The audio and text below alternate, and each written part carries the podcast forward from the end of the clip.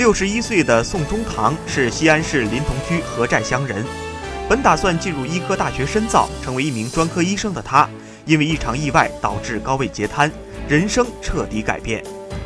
他在当地行医四十三年，其中有二十三年在轮椅上度过。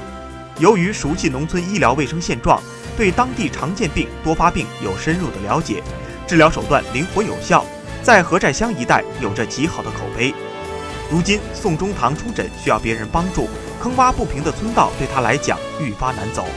每天七点到十三点，他在村卫生室接诊，来看病的除了本村人，还有外村和外乡群众。